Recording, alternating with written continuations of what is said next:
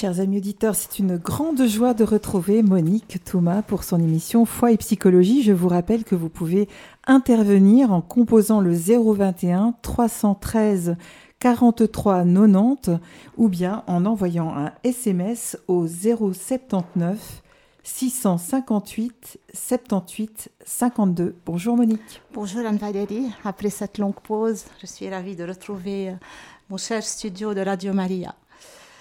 Chers auditeurs de Radio Maria Suisse Romande, bonjour à vous tous. Dans ma pratique de psychologue, je me suis toujours demandé sur ce que la majorité des patients recherchaient en vérité. Quelle était au fond leur vraie demande quand ils s'adressent à un psychologue? Et comment s'y prendre pour soulager leur souffrance psychique qui au fond est souvent de nature existentielle ou renvoie à une problématique existentielle qui est inscrite au cœur de la vie humaine et qui dépasse le rationnel. Freud, le psychanalyste autrichien, a fait longtemps croire que le trouble psychique est en lien avec la répression sexuelle et le refoulement des désirs. Cependant, après de longues années de libération des mœurs et de la sexualité, allant même jusqu'à des conduites extrêmes, le problème des maladies mentales ne semble pas pour autant résolu il s'est même aggravé. Si la souffrance psychique provenait d'une volonté de puissance non affirmée, on ne peut que remarquer qu'une bonne position sociale ou financière n'apportait pas forcément le bonheur, et qu'elle pouvait même creuser un vide existentiel qu'on ne retrouve pas forcément chez les plus démunis. Si encore le trouble psychique provenait d'un désordre organique ou somatique, pourquoi les médicaments malgré tous les progrès effectués au niveau de la pharmaceutique, n'apporte-t-il qu'un mieux-être partiel et parfois même une panoplie d'effets secondaires ou même un échec thérapeutique cuisant? Tout cela nous montre qu'on ne peut pas appréhender l'individu de manière réductionniste, c'est-à-dire en occultant l'esprit. L'originalité de Viktor Frankl, psychiatre allemand, est d'avoir apporté un regard différent de ses confrères sur la problématique de la souffrance humaine. Pour Frankel, la personne qui souffre cherche avant tout un sens à cette souffrance et un sens à sa vie. Cette recherche de sens n'est évidemment pas possible sans une ouverture à la transcendance qui nous met en lien avec notre dimension spirituelle qu'il appelle la noésis. Cette transcendance, qui est une faculté spirituelle, est ce qui nous permet de nous distancier de nos problèmes et de nous en détacher pour y répondre de manière plus saine. En effet, pour Frankel, ce n'est pas à nous d'interroger la vie sur ce qu'elle peut nous donner, mais c'est plutôt la vie elle-même qui nous interroge sur comment nous allons la vivre. La logothérapie que Victor Frankl fonde comme outil thérapeutique place la personne en quête de sens face à sa propre responsabilité. Comment agir au mieux pour pouvoir répondre de cette responsabilité? Agir en personne responsable implique de cultiver des valeurs qui vont nous orienter vers notre projet de vie, un projet de vie qui sera défini à la lumière du sens qu'on donne à sa propre vie. Par exemple, si en tant que chrétien, le sens de ma vie se trouve dans l'accomplissement de mes devoirs chrétiens, je dois, pour atteindre cet objectif, cultiver ou utiliser des valeurs bien définies qui vont m'orienter vers le sens de ma vie et devenir ainsi des sources de sens. Par exemple, la, charité pour un chrétien. Pour parler de cela de manière plus détaillée, j'ai le plaisir d'avoir avec moi au studio, pour la deuxième fois, Juan Ballesteros, logothérapeute et fondateur de l'école suisse romande d'analyse et de thérapie existentielle, une école qui dispense des formations en analyse existentielle et en logothérapie, étalée sur trois cycles. On parlera peut-être un peu de ça vers la fin de l'émission. Bonjour Juan. Bonjour. Est-ce que vous pourriez nous expliquer comment la souffrance peut-elle être combattue par le recours à des valeurs? Et de quelles valeurs s'agit-il? Oui, alors la souffrance, euh, évidemment, euh, euh, nécessite, comme le dit Frankel, d'être entendu comme quelque chose qui peut être dépassable par ce qu'il va nommer une valeur d'attitude.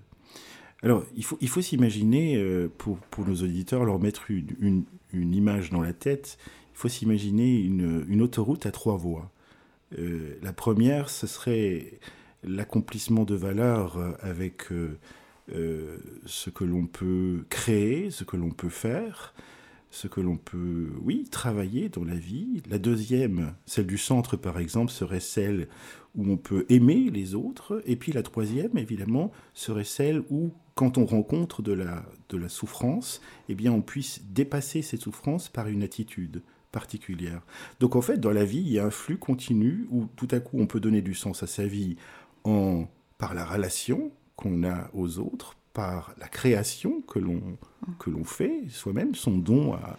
et aussi en prenant une attitude, donc en, utilisant la bande de dépassement, si on veut, quand les deux sont bloqués, par une attitude particulière vis-à-vis -vis de la souffrance. Alors, comme le dit Frankel, on ne cherche pas la souffrance, hein. elle, nous, tombe dessus, elle est in, inexorable, et on peut, euh, sans la nier, c'est très important ça, on ne nie pas la souffrance, ni physique, ni psychique, ni sociale, mais on peut se positionner en essayant de développer une valeur d'attitude, telle le courage, la persévérance, euh, ou justement la réintégration euh, de valeurs qui soient des valeurs de création, des valeurs de relation. Donc voilà comment, euh, si vous voulez, Frankel envisage de ne pas nier la souffrance, mais d'y faire face de façon, dit-il, digne, en adoptant une attitude, si on veut, euh, résiliente, pour utiliser un terme un peu plus moderne aujourd'hui. Euh, mais la résilience, évidemment, c'est un terme technique issu de l'ingénierie mais qui existait déjà bien, bien avant euh, les travaux sur la résilience, qui est issue justement de cette force spirituelle que euh, les êtres humains portent en eux. Mm -hmm. Il parle de trois valeurs. Oui. Valeurs d'éthos, d'éros et de pathos. Oui, alors ça, c'est les termes, c'est les termes qui vont peut-être sembler à nos auditeurs un peu, oui, latin ou grec pour certains. Il parle aussi de l'être humain est un bon, tout le monde sait qu'il y a l'idée d'Homo sapiens, n'est-ce pas? Mm -hmm. Des Homo sapiens. Euh, mais il parle d'Homo faber, c'est-à-dire l'homme qui fait la chose, qui fait des choses, qui crée finalement des choses, et puis de l'Homo amans, l'homme qui aime, et l'homo patience, l'homme qui souffre. -hmm. D'accord? Et effectivement, il parle de, de, de l'éros, comme, non pas comme érotique, hein, parce qu'on pourrait entendre ça, mais pour celui qui aime, hein, l'homme qui aime. Parce que finalement, qu'est-ce qu'on fait dans notre vie? On aime, on crée et on souffre. Mais euh, c'est pas que c'est une volonté, évidemment, de souffrir, hein, sinon ce serait du masochisme, on est, on est bien d'accord. C'est que la souffrance advient dans nos vies et on a trois chemins et, et Frankel, d'ailleurs, euh, il disait, écoutez, c'est du bon sens. Interrogez l'homme de la rue. Euh, Qu'est-ce qu'il fait pour donner du sens à sa vie? Eh bien, il aime les siens, il aime ses amis, il travaille, il, parce que c'est une chose qui est valorisante. Il est peut-être bénévole même, en tout cas, il fait quelque chose. Et puis quand il y a une tuile qui lui arrive, quand il souffre, parfois, parfois quelque chose d'inexorable, hein, une maladie, eh bien, il tombe et il se relève. Frankel utilise des images très communes, très simples en fait. Il avait toujours à l'esprit d'être entendu et compris par les autres. D'ailleurs, ça lui a été critiqué. Beaucoup de grands spécialistes disaient Frankel n'est pas assez compliqué. Mmh. Donc il est très compréhensible, donc pas très scientifique à un moment donné. Mais enfin, c'est du bon sens. Alors même si c'est du bon sens, il y a plein de manières de redonner l'envie de créer, l'envie d'aimer, et l'envie d'adopter une posture digne face à la souffrance qu'il expérimente. Hein. Ça, c'est quelque chose peut-être dont, dont, nous parlerons. Ce sont trois chemins, mais dans ces trois chemins, il y a des embûches aussi, évidemment. Hein. D'accord? Donc nous pourrions nous réaliser simplement en aimant. Non, parce que ce n'est pas seulement une réalité, une seule et unique réalité de, de, de la vie. Euh, si on n'avait que ça, bien sûr, euh, mais c'est l'idée d'aimer les autres, c'est l'idée d'aimer aussi la nature, de, la contempler, hein, d'essayer de, de, se nourrir justement de cette relation qu'on a avec la nature, avec les animaux, avec l'extérieur, avec les êtres humains. D'accord? Mais effectivement, l'être humain euh, subit, si on veut, ce qu'on a appelé la dernière fois une triade tragique. Mhm. C'est-à-dire que, ben voilà, il y a des souffrances qui viennent dans la vie. Personne peut, peut nier cela. Tout le monde souffre plus ou moins. D'accord? Tout le monde parfois regrette des choses qu'il a mhm. dites, qu'il a faites. Euh, eh bien, on est soumis à cela. Et puis, il y a la mort aussi à un moment donné, d'accord? C'est une triade qui nous, qui nous touche tous. la triade tragique, pour rappeler aux auditeurs, c'est la confrontation à la finitude, à la souffrance et, à la culpabilité. En effet. Mhm. Et la, la culpabilité, euh, elle, est, elle est comprise comme une culpabilité existentielle. Ce mhm. C'est pas seulement le fait d'avoir fait une faute, c'est parfois aussi le fait d'avoir pas accompli quelque chose qui n'a pas abouti, mais qui parfois peut être euh, euh, refaite ou reprise quelque part. Imaginons, hein, je veux dire, j'ai discuté encore avec ma fille hier qui disait euh, Papa, j'ai envie d'arrêter le first. C'est un, examen d'anglais qu'elle fait en plus de, son, de, sa scolarité. Et puis, je lui disais rappelle-toi, comme il y a quelques années, tu avais aussi abandonné quelque chose qui te plaisait, n'est-ce pas? Est-ce que tu vas pas, comme aujourd'hui, le regretter quelque part? Hmm? Regretter de ne pas avoir fait, pourtant tu es très doué. Les années vont passer, peut-être que tu le regretteras. C'est parfois des choses qu'on a abandonnées, qu'on a laissées, et puis qu'on peut peut-être reprendre. Mais ça peut être beaucoup plus dur que ça. Je, connais l'histoire d'une dame qui, tout à coup, euh, n'a pas poursuivi sa carrière de danse et ça l'a vraiment, vraiment pesé beaucoup, parce qu'elle aimait beaucoup la danse, mais elle a fait d'autres choses. Et finalement, elle regrettait de ne pas s'être exprimée au travers de ce don que lui avait donné la nature. Et en fait, elle le regrettait, c'était un poids assez important. Et qu'est-ce qu'elle a fait avec ça? Puisqu'elle avait 65 ans, 67 ans, elle pouvait pas revenir euh, à la question de la danse. Et donc, qu'est-ce qu'elle a fait? Elle a choisi une petite fille de son quartier, et elle a dit, je vais la sponsoriser pour mhm. qu'elle puisse, elle, faire de la danse, d'accord, et l'accompagner tout le long. C'est aussi une façon de remédier, et là, à travers de la création, et aussi à travers de la relation, et en même temps, c'est une façon de dépasser sa propre souffrance, qui est là, localisée dans, euh, si on veut, le regret mais il peut y avoir aussi de la culpabilité. Euh, je renverse un piéton euh, parce que j'avais trop bu ou j'étais inattentif, le piéton meurt à un moment donné. Qu'est-ce que je peux faire avec ça? Je ne peux pas ressusciter la mhm, personne, mhm. d'accord? Je ne peux pas non plus me morfondre dans une culpabilité ad vitam aeternam. Mais qu'est-ce que je peux faire avec ça? Quelle attitude digne je peux développer bah, Par exemple, s'engager dans la prévention routière, euh, mhm. s'engager dans, les alcooliques anonymes, par exemple, si c'est le cas, évidemment. C'est l'idée que même s'il y a la triade tragique, même si on souffre, qu'on regrette, qu'on se sent coupable, parce qu'on n'est pas parfait, tout simplement, et parce qu'il y a la mort, eh bien, euh, on peut toujours développer une attitude vis-à-vis de cela. Parce que mhm. finalement, les personnes viennent nous voir parce qu'elles souffrent d'un regret, d'une culpabilité, d'une souffrance particulière, parfois qui est mêlée aux aspects psychiques, euh, n'est-ce pas? Vous le voyez dans votre pratique.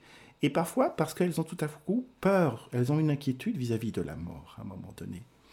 Et la logothérapie a souvent cette, euh, ce génie, enfin Frankel l'avait, c'est d'inverser les choses. Mhm. Bon, il y a la mort.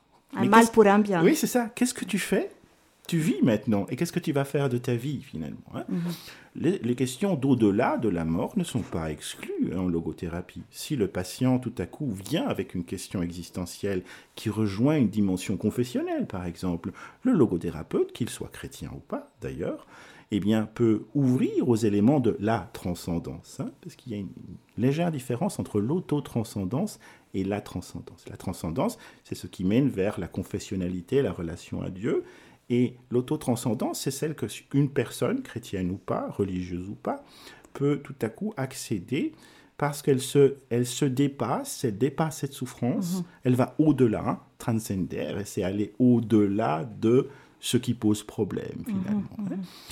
Donc voilà, c'est comme une vue de loin. C'est une vue de loin. C'est un.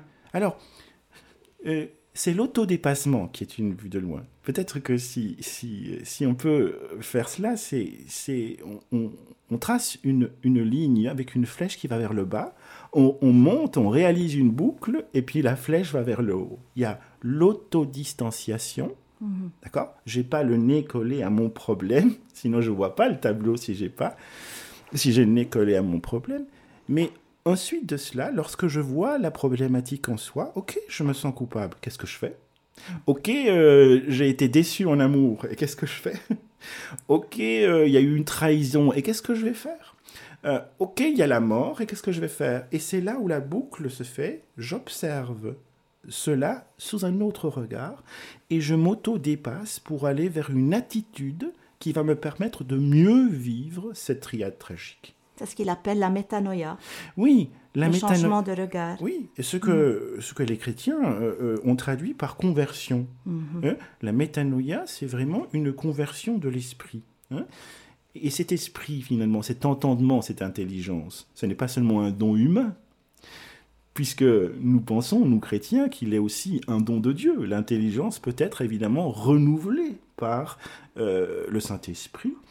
Et nous pouvons avoir notre métanoïa, notre esprit, notre noésis, puisque la noésis, c'est esprit, c'est entendement, et notre entendement et notre esprit peut être renouvelé par la réflexion. Mais pas une réflexion égocentrée, c'est un don de Dieu, la réflexion. Hein. Euh, et donc effectivement, cette métanoïa est très importante. Mais vous savez, les philosophes en parlent de la métanoïa sans forcément être chrétiens. Les chrétiens en parlent beaucoup parce que c'est une étape très importante, c'est une conversion à 180 degrés. Et donc, cette métanoïa, d'ailleurs, dans notre école, elle est verbalisée. Et je le vois après, une année euh, d'études, certains étudiants ont réalisé une conversion. Alors, pas au sens religieux stricto sensu, surtout pour ceux qui n'étaient pas chrétiens à la base, mais ça les a transformés dans le sens où ils ne voient plus la question de la mort, de la culpabilité, et de la souffrance de la même manière. Hein. Ce mhm. n'est plus un déterminisme, un poids. D'accord. Est-ce que, euh, Juan, vous pourriez nous expliquer c'est quoi les valeurs de pathos? Donc, On a compris un peu pour les valeurs d'Eros, donc c'est le, fait d'aimer les siens, d'aimer peut-être la nature. Et les valeurs de pathos, ça serait quoi? Alors, les valeurs de pathos, ça, ça fait référence à ce que Franck euh, dénomme comme l'homo faber, celui qui fait, D'accord? Mhm. Celui qui fait, celui qui crée.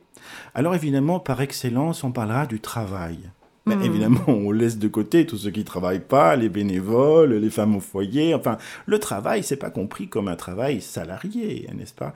Mais c'est celui qui va créer, qui va donner au monde, qui va contribuer par ce qu'il sait faire, les dons qu'il a reçus, à contribuer à un monde meilleur, à une plus grande harmonie, quelque chose qui puisse donner de lui selon les dons qu'il a reçus, selon les études qu'il a mhm. fait. Nous parlions tout à l'heure, euh, euh, avant de rentrer ici, avec cette femme médecin qui tout à coup ne pouvait plus exercer en tant que médecin pour les circonstances de la vie, parce qu'elle avait des enfants, et puis tout à coup, elle essaie de donner le meilleur d'elle-même. Bon, elle a eu un passage euh, un peu... pour Frankel d'ailleurs, la question du travail, ce n'est pas tellement ça qui a du sens c'est la manière dont on va faire son travail, dans quel état d'esprit? Mhm. Vous connaissez tous cette histoire des trois tailleurs de pierre, n'est-ce pas? Non.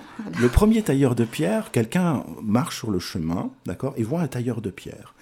Et donc il le voit, il dit euh, Vous faites quoi là? Bah, Vous voyez pas, je taille une pierre, euh, c'est dur, et puis ça m'énerve parce que ça va pas comme je veux. Bon, d'accord. Il croise un autre tailleur de pierre et puis il dit Mais qu'est-ce que vous faites là Comme votre collègue, il dit Non, non, moi je taille la pierre parce que c'est mon travail. Et puis je sais qu'avec mon travail, j'aurai un salaire. Et j'aime beaucoup mes enfants. Je veux qu'ils aillent à l'école. Et je veux que euh, euh, soutenir ma famille. Vous savez, je, taille pour ça. Je pense à eux à chaque coup de marteau. Puis oh bon, c'est un peu différent que votre collègue. Puis il il en croise un troisième. Et ce troisième, euh, il lui dit, euh, bah, il va oser, il va essayer, et puis euh, l'homme se retourne, il est tout à fait illuminé comme cela, et il lui dit, mais oh, qu'est-ce que vous faites? Il dit, monsieur, je construis une cathédrale, un mmh. lieu de recueillement et de prière. C'est ça que je fais. Je taille pas une pierre parce que ça m'énerve, ou pour ma famille seulement, mais parce que cela a un sens pour moi. C'était les mêmes ouvriers qui travaillaient dans la même entreprise. Et donc, quelque part, c'est la contribution qu'on amène au, monde. Peu importe si on, a, si on est chirurgien ou si on est aide-soignante ou, ou, si on n'a pas de travail ou si on est bénévole ou si on est au chômage aussi, à un moment donné. Franck a beaucoup travaillé sur la névrose du chômage, hein, ces gens qui déprimaient parce qu'ils ne pouvaient pas faire un travail. Donc, mhm. euh, les valeurs de pathos sont les valeurs qui nous permettent de donner au monde. Mhm, mhm. Et donc, euh, euh, c'est effectivement tout l'objet de la logothérapie pour ceux qui ont perdu ce qu'ils pouvaient donner au monde, ou, si, ou ce qui, comment dirais-je, ou ce qui est en panne finalement, d'accord mhm. qui, était, qui était présent, mais qui ne l'est plus, d'accord Je connais des personnes qui se font renvoyer alors qu'ils ont 55 ans. C'est encore jeune, 55 ans. Que vont-ils faire de leur vie? Je connais des personnes bah, qui, sont, qui sont tombées à l'assurance invalidité, par exemple. Tomber, c'est un grand mot, mais qui, ne peuvent plus travailler parce qu'ils ont des douleurs. Eh bien, que peuvent-ils faire? Mhm. Je connais une personne qui a cette maladie qui est vraiment envahissante, des douleurs fantomatiques, fibromyalgie. Et euh, voilà, elle, elle, était euh, femme de ménage dans un hôtel de luxe à un moment donné, et puis elle ne pouvait plus travailler.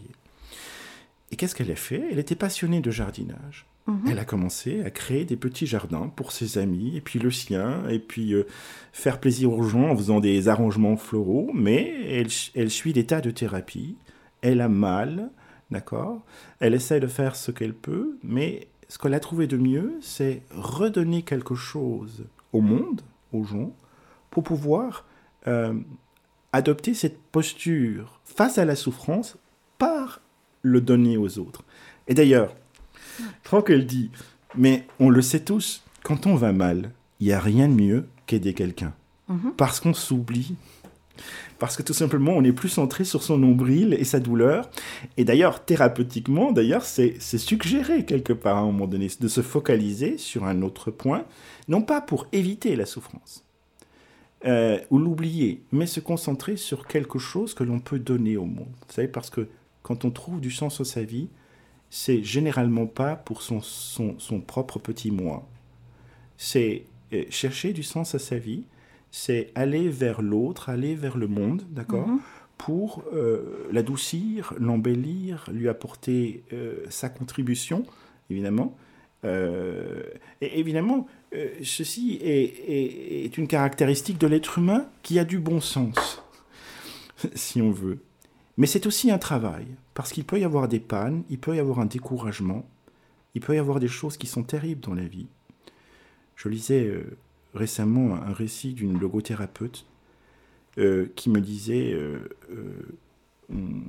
que dans son cabinet entre une femme chrétienne. Mhm. Sa fille est morte d'un accident grave, elle allait se marier, elle était dans la force de l'âge, elle avait 33 ans, et cette femme dit mais, mais pourquoi Dieu a permis ça? Pourquoi Dieu a permis ça D'accord? Et c'était intéressant de la part de la, de la, de la patiente. Il dit soit il n'est pas tout puissant, soit il est méchant. Mhm. Et la logothérapeute lui disait c'est très intéressant la logothérapie parce qu'il y a à la fois des méthodes et à la fois des coups de génie. Elle prend une assiette et elle lui dit voyez cette assiette? La patiente lui dit Oui.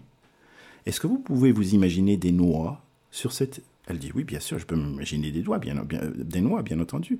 Imaginez maintenant que quelqu'un rentre par la porte et qu'il ne, connaisse absolument pas ce que c'est une noix. Mhm. Qu'est-ce, que, qu'est-ce que cette personne dira? Mais qu'elle connaît exclusivement les pommes. Alors, la patiente dit, mais où est-ce que vous voulez en dire? Bon, bah alors, euh, si elle connaît exclusivement les pommes, elle, elle, pensera que c'est une forme très rare de pomme ou alors des pommes toutes petites, ou des pommes tellement desséchées qu'elles sont devenues comme cela. Elle dit très bien, très bien. Bon. En fait, ce sont des noix que vous avez. Et elle perçoit qu'il y a des pommes, puisqu'elle ne connaît que les pommes. Elle dit, ben, Dieu, il est un peu pareil. Il cache un peu son jeu. Mmh. D'accord? En fait, il y a des choses qu'on ne peut pas comprendre. D'accord? Mais qu'il faut tout simplement accepter. Nous ne pouvons pas tout comprendre de cette providence de Dieu, mais nous pouvons accepter quelque part. Et qu'est-ce qu'elle lui demande d'accepter? Pas que sa fille est morte? Pas que Dieu soit indifférent ou méchant? Elle lui demande pas d'accepter ça. Elle lui dit, est-ce que vous pouvez comprendre que les 33 ans de votre fille sont gardés en vous à jamais? Ces 33 belles années qu'elle a eues. Maintenant, en ce qui concerne Dieu et ses plans, bon, restons humains et laissons le divin avec ses propres plans à lui. D'accord? Et qu'est-ce qu'elle fait? Elle inverse la situation. Mhm. Et nous cherchons toujours en, logothérapie à, tenter d'inverser les situations. Qu'est-ce que je peux aimer, faire et avoir comme attitude digne alors qu'il y a des choses terribles qui nous arrivent à un moment donné? C'est, ce vieux euh, rabbin qui rentre dans le cabinet de, de Victor Frankl et, qui toute et qui dit euh, Vous savez, j'ai un énorme chagrin, j'aimais énormément ma femme, on est resté 50 ans ensemble, vous n'imaginez pas comme je souffre, et j'ai fait des psychanalyses, et j'ai fait, mais ça ne passe pas, je déprime. Il avait perdu sa femme. Il avait perdu sa femme. Mhm. Et donc, qu'est-ce qui, qu'est-ce qui s'est passé? À un moment donné il, il s'est vraiment dit Mais qu'est-ce que je peux faire de plus? Et puis il dit, euh, on va essayer. Et lui dit, et si c'était votre femme qui était assise à côté de moi, euh, en face de moi, et, qu'elle, et, que vous la regardiez d'en haut, je ne sais pas, qu'est-ce que vous espéreriez? Mais qu'elle déprime pas, qu'elle fasse quelque chose de, sa vie, qu'elle, qu'elle, qu'elle, donne encore à la mhm. vie. Et puis Franck, elle dit, vous avez vu? En fait, vous avez fait deux choses. Vous avez entendu votre femme mm. dire, vous dire cela, mais vous lui avez épargné une grande souffrance parce qu'elle est morte avant vous. Donc elle ne souffre pas, elle, c'est vous. Et donc à un moment donné, euh, qu'est-ce qu'il fait, Frankel Il dit, qu'est-ce que vous pouvez encore faire, vous, de votre souffrance? Eh bien, avoir la dignité vis-à-vis de vivre dignement en son nom, grâce à l'amour qu'elle vous porte, mais aussi grâce à ce que vous pensez qu'elle vous dirait aujourd'hui. Mhm, mhm. Et vous avez vu, c'est une façon de d'inverser ces choses-là. C'est pas de la magie. Hein c'est pas. Il faut pas comprendre que tout est facile. C'est un vrai travail. C'est pour ça qu'il y a une formation qui est sérieuse, qui est, qui est longue, euh, qui exige beaucoup de soi mais c'est une logique de la pensée, n'est-ce pas? Mhm, mhm. Ça ne veut pas dire non plus qu'on élimine toute autre forme de thérapie ou de pharmacologie ou, quoi que ce soit. La, logothérapie est une thérapie intégrative, d'accord? Elle est ouverte, mais elle n'est pas réduite Elle ne cloisonne pas les choses. C'est sa particularité par rapport aux autres thérapies. Oui. Elle n'est pas, comme, comme je dirais, euh, euh, euh, orthodoxe, si on peut utiliser une, une métaphore, mais encore une fois, elle a ses propres règles. Elle a surtout une anthropologie biblique. Mhm, Il faut le dire que dans les dix thèses de, de, Victor Frankl, l'être humain est un être unique, inestimable et irremplaçable. Mhm. C'est un être qui est à la fois biologique, à la fois psychologique et spirituel. Mhm. Et c'est un être qui ne peut pas être réduit à une de ces dimensions. Il est ouvert à la transcendance, d'accord qui est une transcendance confessionnelle, bien sûr, mais à l'autotranscendance qui a qui est un dépassement de soi-même pour percevoir les choses autrement. C'est une faculté. L'humour, d'ailleurs, est, une faculté euh, typiquement humaine. Pouvoir se, détacher avec euh, un sens de l'humour. Un autre logothérapeute me disait encore, il y a une jeune fille qui rentre dans mon cabinet tout affolée, et puis euh, elle dit, vous pensez bien euh, Dieu va jamais m'accepter, je suis pas assez parfait, il va, quand je vais arriver là aux portes de Saint-Pierre, il va, il va pas m'ouvrir. Enfin, elle était très anxieuse évidemment. Et puis euh, euh, Alexander Batiani, pour ne pas le citer, dit de cette, dit de cette, cette jeune fille, il dit bon, d'accord, un instant. Bon, alors, imaginons, je vais faire Dieu, vous allez faire, vous allez faire vous-même, d'accord Vous arrivez et puis je vais vous donner un truc. Dieu, c'est un bavard. Donc prenez tout de suite l'initiative. Dites-lui, mais pourquoi est-ce que je dois souffrir autant sur la terre à un moment donné Et puis, euh, euh, vous vous rendez compte, à, cause de vous, je, souffre, je me sens coupable. Et puis, euh, il, prend l'accent de l'humour. Il prend cette attitude disant, mais, ah, je suis vraiment désolé. Hein. En fait, écoutez bien ça, c'est très subtil parce qu'il dit, en fait, euh, j'avais une, j'ai lancé euh, quelques programmes contre les véritables coupables, les terroristes, ceux qui assassinent les enfants, et il y a vraiment des coupables sur la terre, jeune dame. Mais euh, dans la distraction, vous savez, je suis un petit peu vieux, j'ai lancé le programme et ça vous a éclaboussé. D'accord? Et vous avez été éclaboussé un peu par la culpabilité. Vous en avez pris un peu, mais il dit, mais chère dame, vous avez tué quelqu'un? Vous avez été, vous avez fait du mal dans votre vie? Observez vraiment que dans ce processus, il met la personne, grâce un peu au burlesque, si on veut, en autodistanciation. Mhm. Est-ce que c'était une culpabilité véritable ou est-ce qu'on appelle une culpabilité névrotique? Par un excès de perfection, on peut aussi souffrir beaucoup. Et le logothérapeute n'est pas là pour dire mais non, Dieu ne condamne pas, ou, ou, euh, prendre la Bible et, voir tous les éléments théologiques de la culpabilité, du péché, tous ces genres de choses-là. Et puis, qui sommes-nous pour faire cela? Mais il essaye de placer la personne dans une espèce de paradoxe. Mhm. C'est-à-dire, réfléchissez un peu. C'est ça la noésis. Mhm. C'est penser que l'entendement, d'accord, est ne souffre pas ce qui souffre, c'est quelque chose qui encombre l'esprit. Mais quand on permet à la personne de s'élever, eh bien, on va euh, permettre à la personne de prendre de la distance. Enfin, est-ce vraiment raisonnable que je pense que Dieu va, va pas m'aimer, il va pas vouloir? Et puis tout à coup, on, lui, on, on met l'humour à l'intérieur de cela. Et puis parfois, ça rit, Parfois, ça rit pas. C'est pour ça que c'est pas une science exacte. Il faut, faire il faut faire attention à ce genre de choses-là. On n'y va pas avec une blague d'entrée en logothérapie. Mais on fait appel à ce qu'on appelle la capacité d'autodistanciation. C'est l'humour. Vous avez des tas de livres d'humour. Et que fait l'humoriste?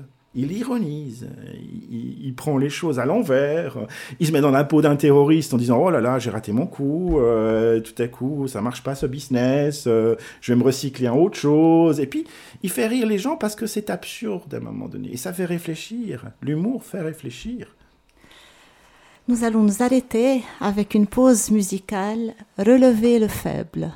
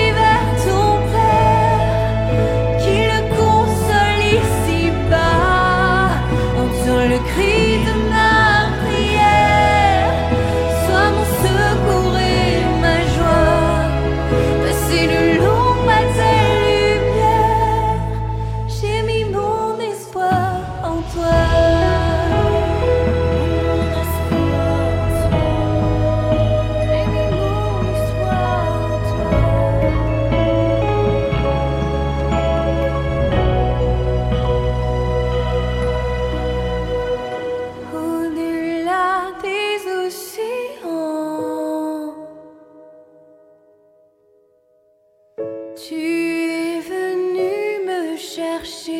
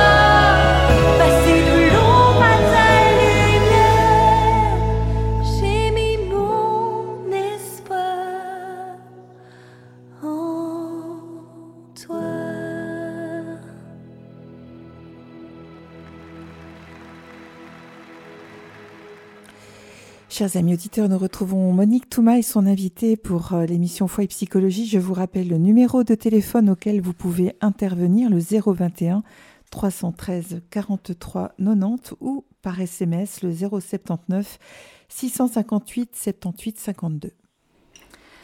Alors Juan, Victor Frankl, il a parlé des valeurs, mais il a aussi parlé des contre-valeurs. Est-ce que vous pouvez un peu nous définir c'est quoi une contre-valeur et pourquoi elle peut être une source de troubles noétiques?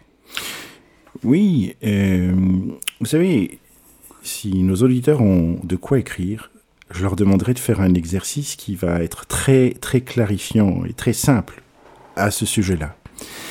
En fait, c'est un exercice qu'on appelle le logopique. C'est-à-dire que on dessine une chaîne de montagnes et sur chaque sommet, eh bien, on place une personne qu'on a connue, qui avait des qualités et qu'on mmh. a vraiment appréciées à un moment donné. Et ça, ce sont les valeurs. Ça peut être une grand-mère qui était généreuse, et puis on s'en est inspiré. Ça peut être un père qui était soit strict, mais quand même droit, avec intègre. Et puis, quand il y a des sommets, il y a forcément des vallées.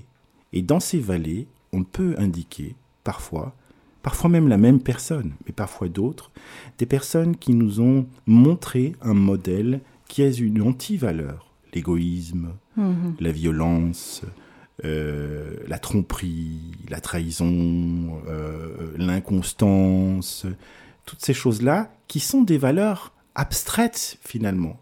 Mais quand on fait cet exercice, on se dit, j'ai croisé cette personne et j'ai vu une contre-valeur. Mais en réalité, qu'est-ce que cache une contre-valeur? Quelque chose que je sens au fond de moi comme n'étant pas une valeur. Mais quand on a identifié une contre-valeur, en fait, on a identifié l'une de ces valeurs. Parce que quand on la renverse, mhm. quelqu'un qui est inconstant, et c'est une contre-valeur pour moi, eh bien, la valeur que j'ai en moi a aussi été inspiré par ceux qui m'ont inspiré des contre-valeurs. Oui. Vous voyez comment logothérapie On la reconnaît à ses conséquences. Voilà. Rien ne se perd finalement. On, on, fait, on fait la cuisine avec tout ce qu'on a.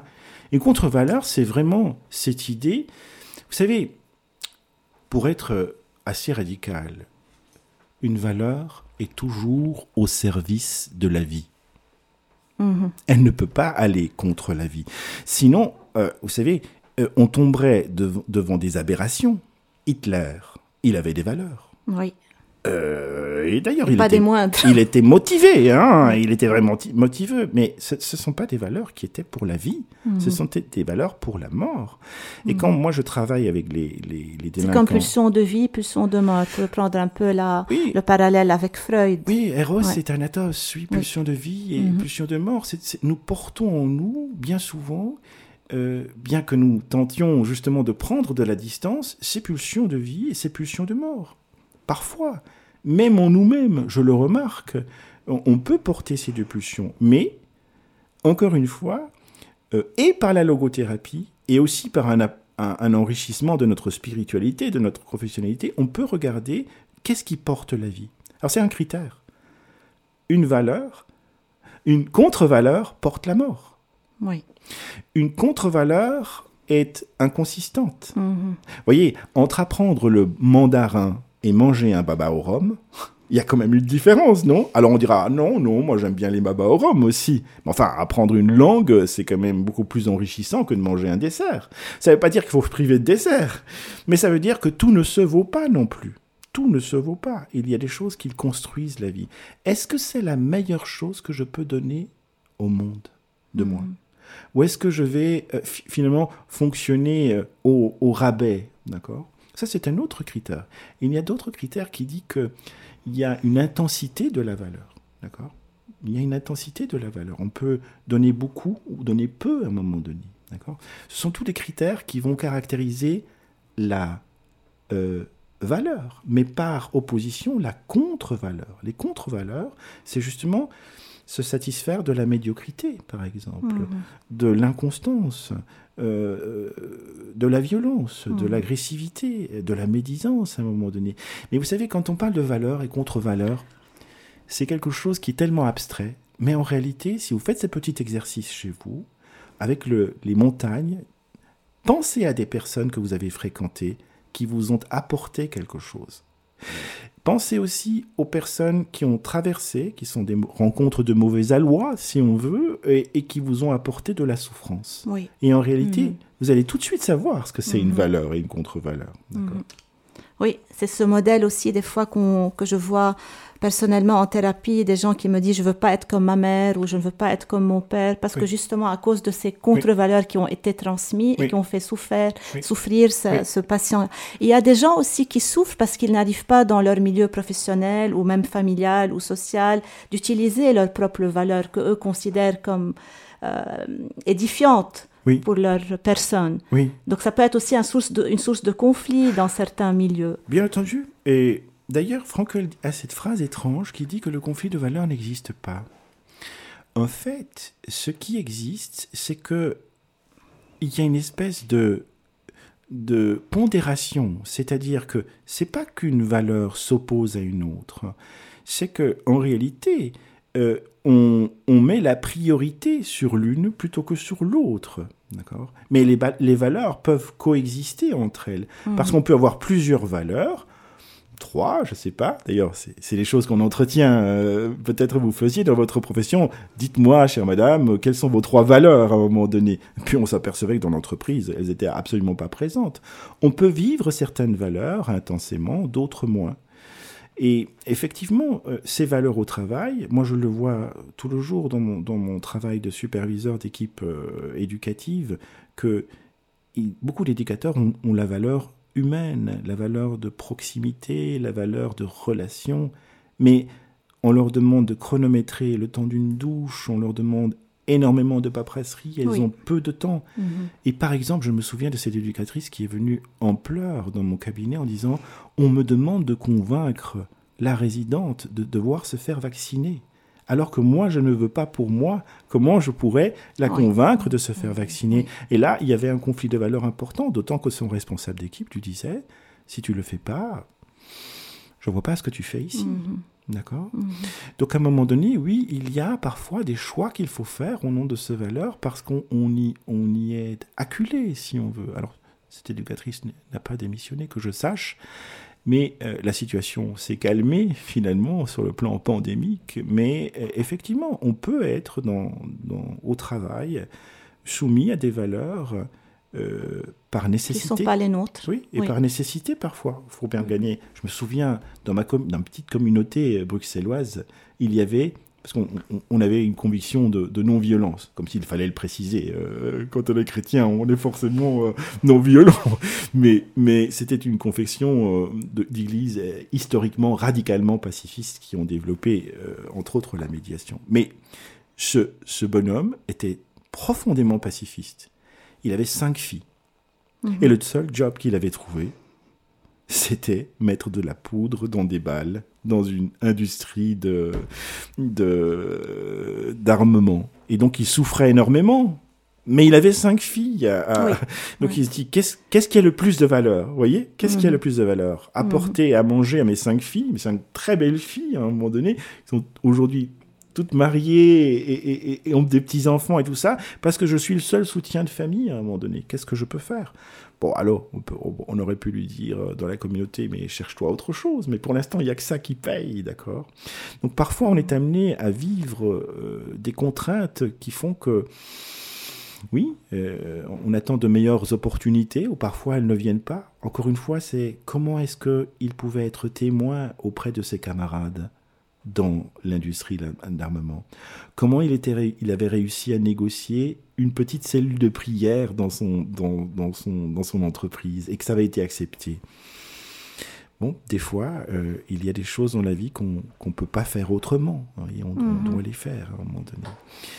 Voilà un petit peu autour de ces contre-valeurs. Mais j'aimerais quand même insister sur que toute contre-valeur identifiée dans votre vie correspond à une valeur en réalité, si vous l'inversez. Oui. Donc quand vous mm. tombez sur une contre-valeur, finalement, dans votre vie, dites-vous que vous avez la valeur inversée.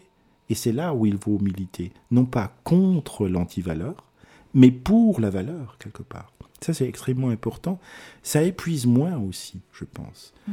Euh, lutter contre et lutter pour, ça, c'est quelque chose qui, qui permet vraiment de, de vivre plus sainement. Sur le plan psychique aussi, ça épuise moins à un moment donné. Ça nous permet de nous focaliser. Alors c'est pas facile, hein. je dis ça comme ça, mais c'est absolument pas facile. Vous voyez, euh, moi je peux être critiqué parfois dans mon métier parce que tout à coup on, me dit ah mais vous avez fait la théologie, vous êtes chrétien, euh, est-ce que vous n'allez pas euh, évangéliser notre équipe euh, Alors je suis obligé de sortir mes attestations et, dire, ben voilà, tu as fait 30 ans que je travaille dans une centaine euh, d'institutions, j'ai des milliers d'heures et il n'y a jamais beaucoup de chrétiens qui sont sortis de là. ça veut dire que je dois être un mauvais évangéliste, mais quelque part, voilà, mais, je, mais le nombre de fois où, où ceci je l'ai converti dans, plutôt que de d'asséner euh, la doctrine chrétienne quelque part, d'essayer d'être un modèle de cohérence, un modèle de, fidélité, un modèle de, douceur pour les autres. Autant que je peux. Hein. Je voudrais euh, en, parler à ma compagne euh, si je suis un modèle de douceur tout le temps et toujours. Hein. Mais, mais je pense que voilà, on, essaie de faire avec ce qu'on peut. Il faut surtout pas se culpabiliser de ça. de vivre parfois des contre-valeurs c'est humain. Et, euh, en tout, cas, moi, en tant que psychologue, je suis ravie d'avoir fait la connaissance de Victor Frankl et de la mm. logothérapie, parce que c'est vraiment un outil précieux, un mm. outil qui permet aussi d'élargir le champ euh, sur la connaissance de l'homme, de ses possibilités, mm. de ses compétences. En fin de compte, le Christ a dit, si vous m'aimez, vous suivrez mes commandements. Donc pour conclure, on pourrait dire que l'amour de Dieu le Père et l'amour du prochain nous forment aussi à, des valeurs humaines. Il simplifie notre chemin au bout duquel se trouve le sens ultime de notre vie, qui est Dieu. Merci pour votre écoute.